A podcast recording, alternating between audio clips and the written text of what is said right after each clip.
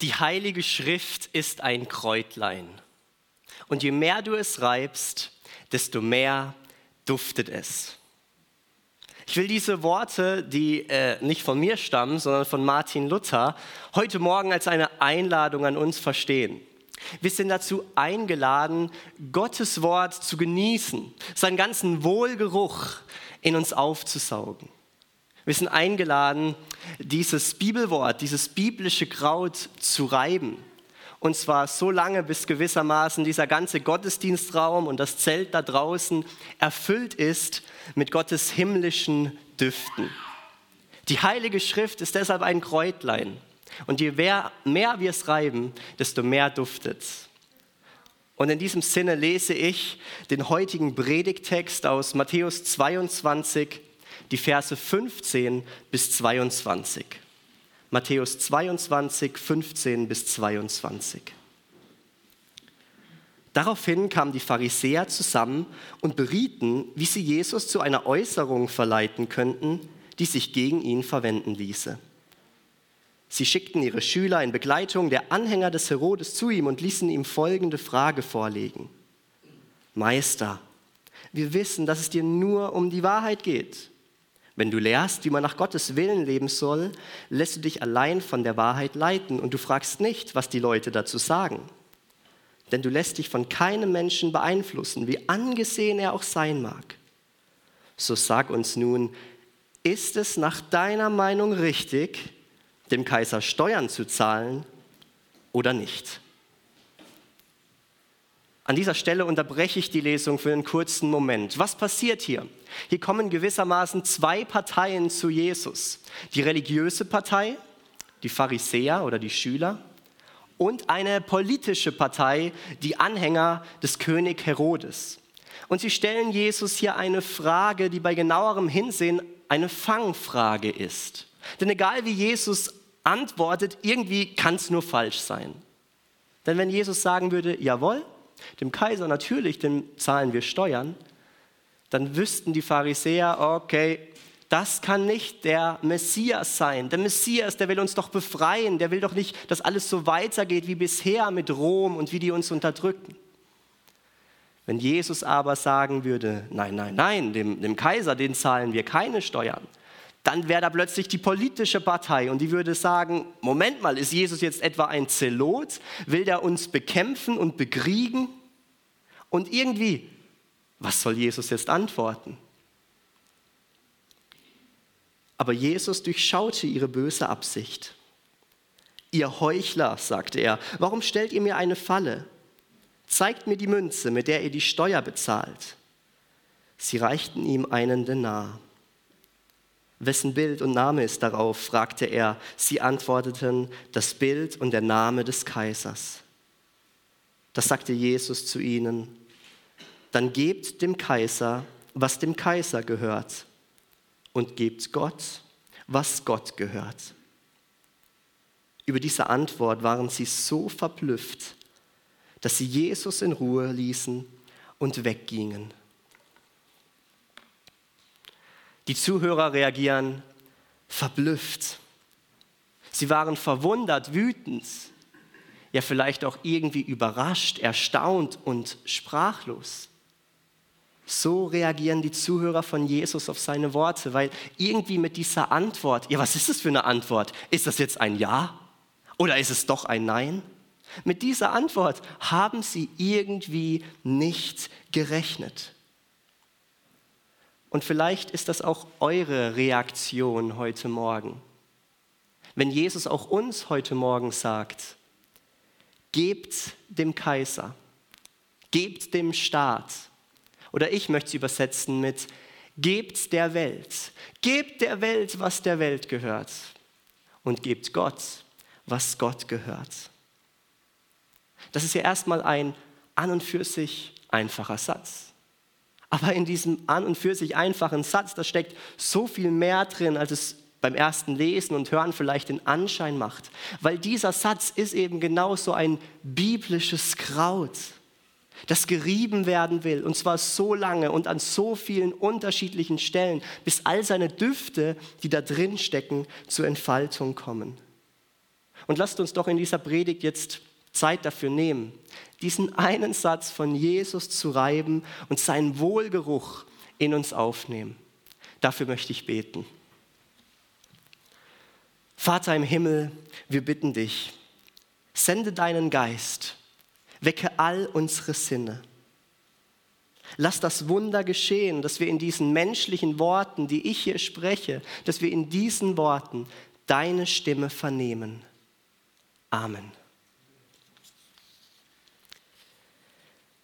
Leben im Dazwischen. Ihr seht es hier schon angeschrieben. Diese Worte fassen zusammen, um was es in diesem Satz von Jesus geht. Gebt der Welt, was der Welt gehört, und gebt Gott, was Gott gehört. Ja, mehr noch, diese drei Worte, die beschreiben uns als Menschen. Wir als Menschen, du und ich, wir Menschen, wir gehören in diese Welt. Wir leben ja schließlich hier. Wir gehören aber auch gleichzeitig zu Gott, der diese Welt und auch uns geschaffen hat. Beides, Gott und Welt, definiert unser Menschsein. Gott und Welt machen den Menschen zum Menschen. Es ist fast so ähnlich wie bei Jesus. Jesus, den gibt es nur als Gott und als Mensch. Und so leben wir auch in einem Dazwischen, in einem Dazwischen zwischen Gott und Welt.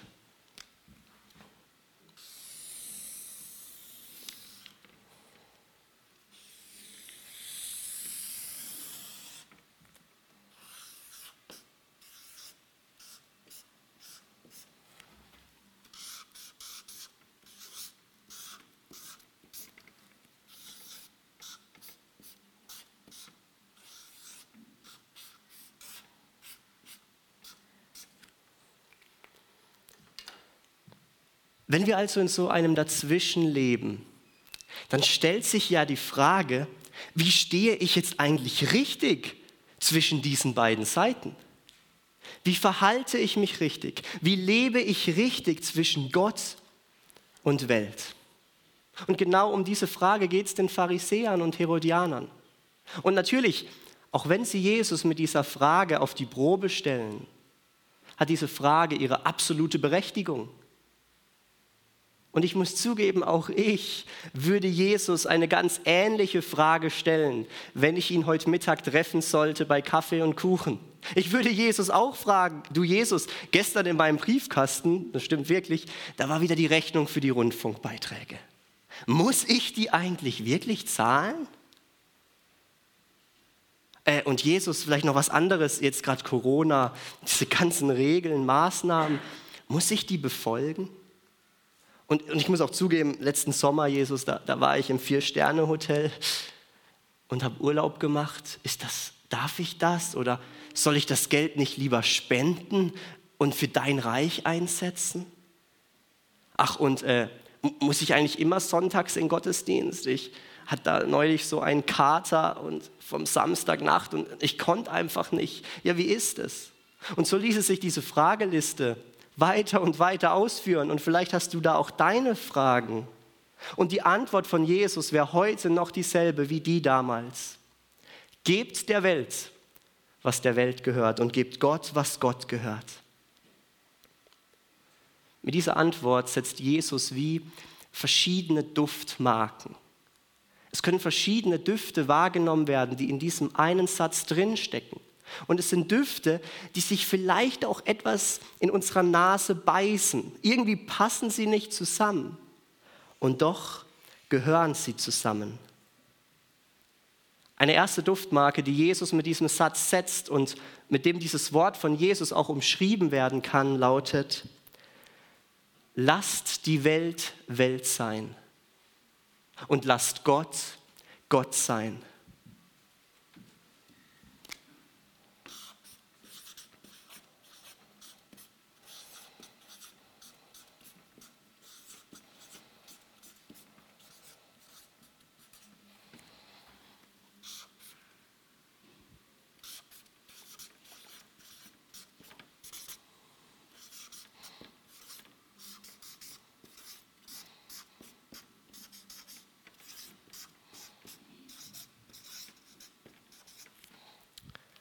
Lasst die Welt Welt sein und lasst Gott Gott sein.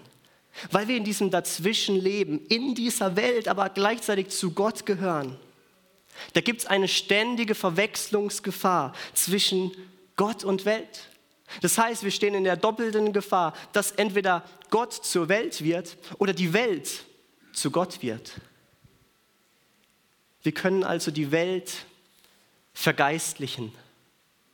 Gleichzeitig können wir aber auch unseren Glauben an Gott verweltlichen. Und beides sollten wir besser sein lassen.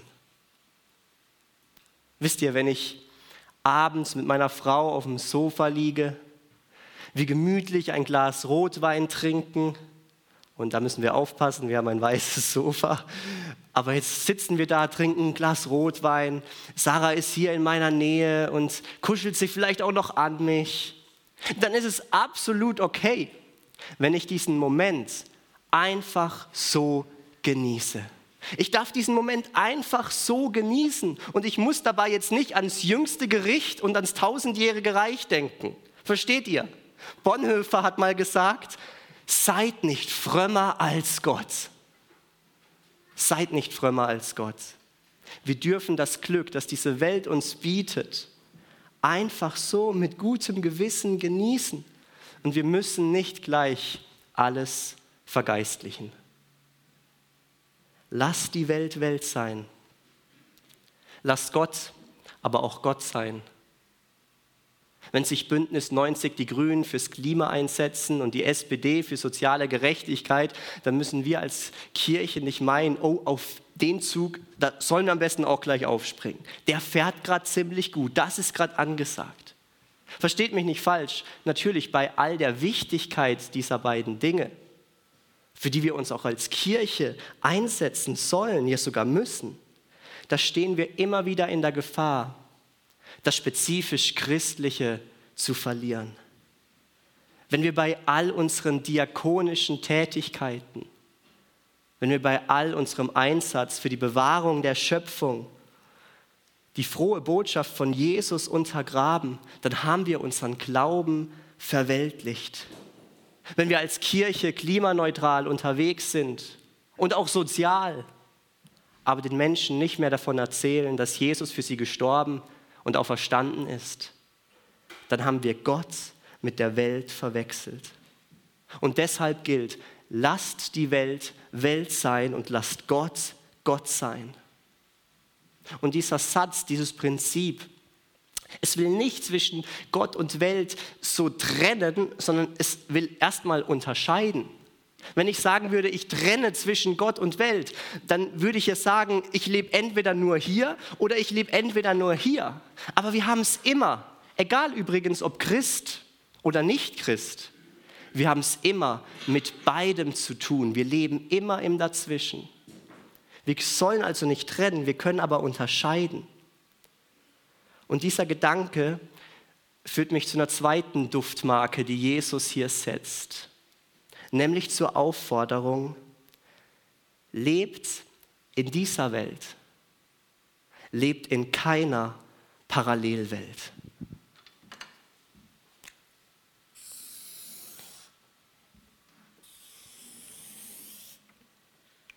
Lebt in dieser Welt, lebt in keiner Parallelwelt weil Jesus in diese Welt kam, weil Christus in diese Welt kam, gibt es das Christliche nicht ohne das Weltliche.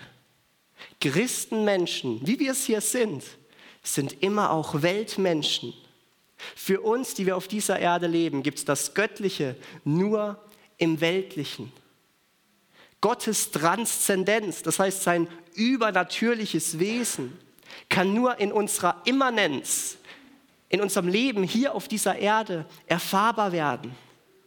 Wir leben als Christen hier in dieser Welt, nicht irgendwo anders, in irgendeiner abgespaceden Parallelwelt. Wir leben in der Welt des 21. Jahrhunderts, ob es uns passt oder vielleicht so gar nicht passt. Gott hat uns in diese Welt, wie sie ist, reingestellt. Nur so oft, da verirren wir uns als Christen, aber auch als ganze Kirche in eine andere Welt, in eine Parallelwelt. Genauer gesagt gibt es zwei Parallelwelten, wo wir als Kirche immer wieder hineinfliehen. Wir betreiben gewissermaßen eine Weltflucht. Und zum einen gibt es da die spirituelle Hinterwelt oder die moralische Wunschwelt.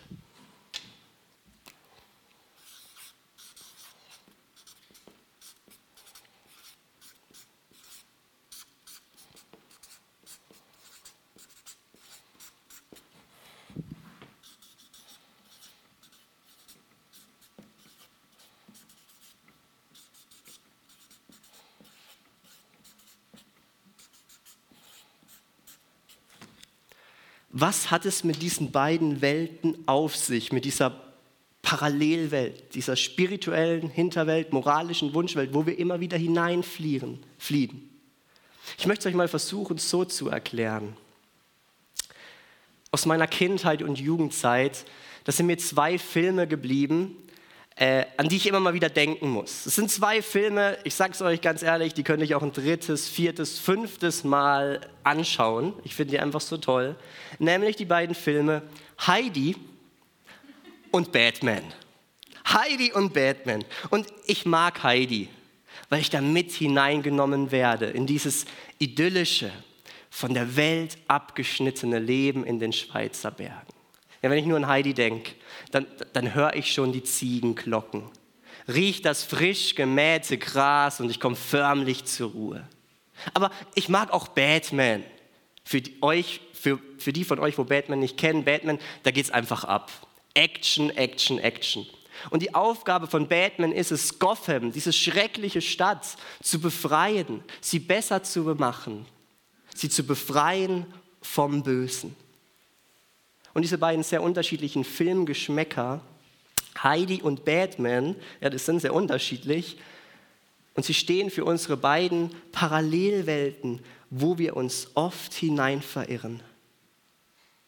Heidi zeigt uns unsere spirituelle Hinterwelt, wie wir uns als einzelne Christen, aber vor allem auch als Kirche zurückziehen, wie wir unser eigenes Ding machen wie wir ja nichts mit dieser bösen Welt da draußen zu tun haben wollen. Ja, wie wir uns stattdessen lieber unsere eigene kleine, heile Scheinwelt aufbauen. Wir verkirchlichen irgendwie unser Glaubensleben und wir meinen, Kirche gut, alles gut. Oder? Kirche gut, alles gut. Was da draußen passiert, mir egal. Ich gebe ein auf diese Welt. Das ist die spirituelle Hinterwelt. Und Batman zeigt uns unsere moralische Wunschwelt. Wie wir meinen, jawohl, wir, oder? Wir, wir kriegen das schon hin. Wir als Christen, wir als Kirche können die Welt verändern. Wir können die Welt zu einer besseren machen. Ja, wir kriegen das schon hin mit diesen paar Krisen, die es zurzeit gibt. Was gibt es denn? Flüchtlingskrise, Corona-Krise, Klimakrise, Finanzkrise, alles gar kein Problem. Gerechtigkeit, Friede, Bewahrung der Schöpfung, die drei großen Aufgaben der evangelischen Kirche in Deutschland, alles kein Problem. Wir schaffen das. Yes, we can. Wirklich? Schaffen wir das? Können wir als Kirche diese Welt wirklich zu einer besseren machen? Nee, nee, oder das geht nicht. Lieber, lieber zurückziehen. Lieber zurückziehen in unsere heile kleine Hinterwelt. Was ist jetzt das Richtige? Die Wahrheit liegt genau hier. Die Wahrheit liegt im Dazwischen. Die Wahrheit vermeidet beide Extreme, beide Parallelwelten. Lebt in dieser Welt. Das sagt Jesus uns hier. Es geht nicht darum, dass wir uns aus dieser Welt zurückziehen. Es geht aber auch nicht darum, dass wir uns anmaßen, wir könnten alle Probleme dieser Welt lösen. Nein, es geht darum, dass wir in einem ersten Schritt die Welt erstmal so nehmen, wie sie ist, um dann in einem zweiten Schritt Salz und Licht für diese Welt zu sein. Und ich meine, das geht nur, wenn wir eine saubere Balance hinbekommen zwischen Hinterwelt und Wunschwelt.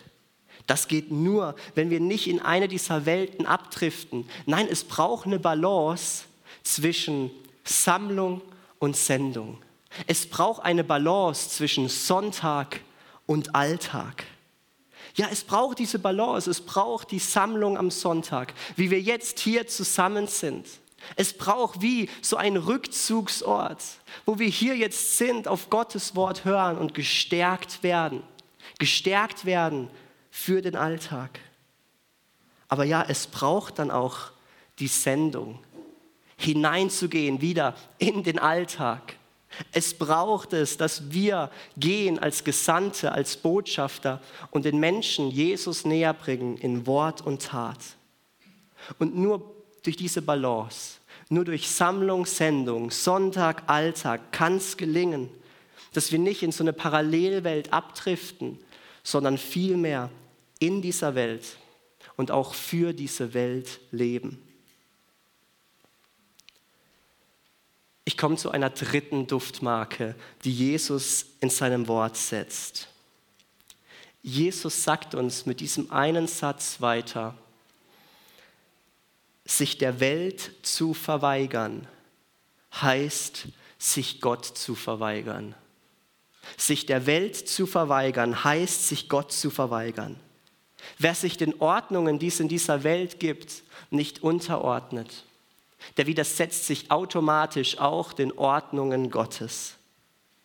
Weil beide Ordnungen, sowohl die göttlichen als auch die weltlichen Ordnungen, die hat Gott eingesetzt. Und beide Ordnungen haben für uns Geltung.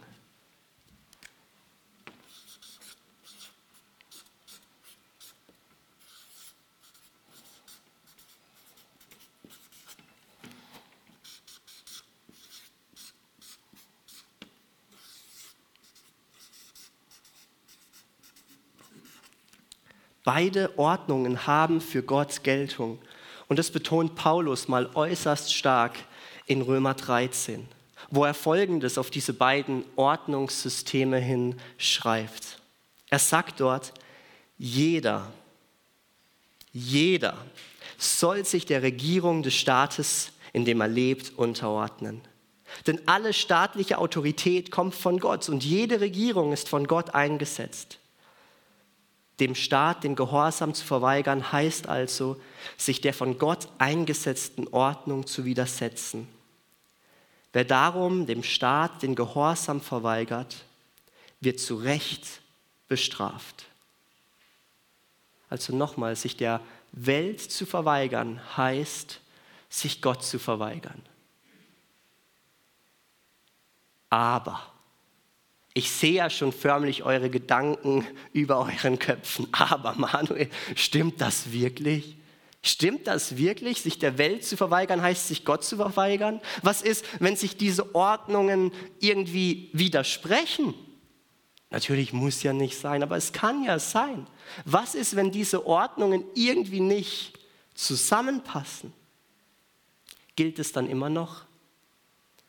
Nein, dann gilt vielmehr, Gebt der Welt nur das, was ihr zusteht. Gebt der Welt nur das, was ihr zusteht. Oder man muss Gott mehr gehorchen als den Menschen. Und ihr merkt, hier kommt jetzt wie noch eine vierte, ja eine fünfte Duftmarke dazu, die Jesus hier setzt. Weil dieses eine, dieser eine Satz ist so vielfältig, so komplex. Dieses ganze Thema im Leben, zum Leben im Dazwischen, das ist so komplex.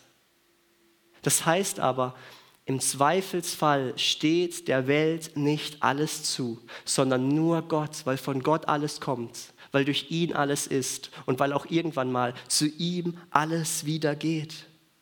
Im Zweifelsfall gilt es den Ordnungen Gottes mehr zu gehorchen als den Ordnungen dieser Welt. Aber ich weiß nicht, ob es euch schon mal aufgefallen ist. Es ist gar nicht so leicht, zu sehen und zu verstehen, wann etwas den Ordnungen Gottes widerspricht. Ich würde sogar sagen, es ist ziemlich schwierig, das überhaupt zu erkennen. Und nichts besser als die Corona-Krise hat uns das nochmal neu vor Augen geführt. Vor Augen geführt, dass wir in dem Dazwischen leben und vor Augen geführt, wie schwierig es ist, zu erkennen, wo was den Ordnungen Gottes widerspricht. Wenn uns gesagt wird, wir dürfen keine Gottesdienste mehr feiern wegen dem Infektionsschutzgesetz, ja, widerspricht das dann den Ordnungen Gottes oder nicht? Oder, und das sage ich jetzt mit einem zwinkernden Auge, in der Bibel steht, wir sollen mit aufgedecktem Angesicht Gott anschauen, unsere Masken fallen lassen. Warum tragen wir dann noch Masken? Ihr merkt, Corona, und ich möchte hier keine Corona-Predigt halten, sondern vielmehr zeigen, Corona hat das alles, was immer schon da war, nochmal verstärkt und nochmal neu gezeigt, wie schwierig es ist, richtig in diesem Dazwischen zu leben. Wo Christen in anderen Ländern viel mehr schon damit zu kämpfen haben, kommt jetzt auch mehr auch zu uns. Und wahrscheinlich hat mich das auch zu dieser Predigt äh, herausgefordert oder geführt, dass ich diese Predigt hier halte und schreibe, weil ich mich neu gefragt habe, ja, wie lebe ich richtig? Wie verhalte ich mich richtig zwischen Gott und Welt? Leben im Dazwischen. Wie geht das? Die Predigt hier will euch jetzt keine haargenaue Bedienungsanleitung dafür geben, wie das funktioniert, wie was wann genau zu tun ist. Ich will und kann euch nicht alle Fragen zu dem Thema beantworten. Und ich weiß, ich habe in dieser Predigt bisher nur Fragen aufgeworfen und noch keine richtige Antwort gegeben, weil das nicht so leicht ist. Bei manchen Fragen schon, bei anderen Fragen hingegen nicht. Es gibt keine Anleitung dafür. Ja, es gibt nicht mal ein Modell dafür, was die Beziehung zwischen Welt und Gott richtig fassen kann. Und ich glaube, es sind vielmehr diese verschiedenen Düfte, diese verschiedenen Duftmarken, die wir heute Morgen wahrgenommen haben, die uns eine Ahnung davon geben, wie so ein Leben im Dazwischen aussieht. Lasst die Welt Welt sein und lasst Gott Gott sein. Lebt in dieser Welt, lebt in keiner Parallelwelt. Sich der Welt zu verweigern heißt, sich Gott zu verweigern. Aber gebt der Welt auch nur das, was ihr zusteht und gehorcht Gott mehr als den Menschen. Es ist mein Gebet, dass wir anhand dieser Duftmarken mehr und mehr verstehen, auch nochmal neu verstehen und auch herausgefordert werden, was es heißt, in dem Dazwischen hier zu leben. Was es heißt, nicht nur als Einzelner, vor allem auch als Kirche, als AB, als weltweite Kirche, in dem Dazwischen zu leben, zwischen Gott und Welt. Lasst uns beten. Jesus, wir danken dir für dein Wort und wir sehen heute, wie herausfordernd es auch sein kann. Und wir wollen dich bitten, dass du uns neu zeigst, wie wir in dieser Welt leben können. Wir wollen dich nicht bitten, dass du uns aus dieser Welt raus katapultierst, sondern dass du uns in dieser Welt bewahrst, dass wir ein Leben führen, das dir gefällt, dir zur Ehre. Und wir bitten dich, ich bitte dich für jeden einzelnen von uns, dass du uns neu zeigst, wo was dran ist, vielleicht auch zu verändern und wie wir ja, wachsen können in diesem Leben hier und richtig das hinbekommen, eine Balance zu finden zwischen Sammlung und Sendung und dass wir nicht in irgendeine andere Welt abdriften. Ich bitte dich, dass du diese Predigt nutzt, um uns das neu wichtig zu machen. Und ich bitte dich auch, dass bei all den Fragen, die bleiben, wir wissen dürfen, dass du diese Welt kennst, dass du selbst in diese Welt gekommen bist und dass wir darauf vertrauen dürfen, dass du mit uns hier bist. Amen.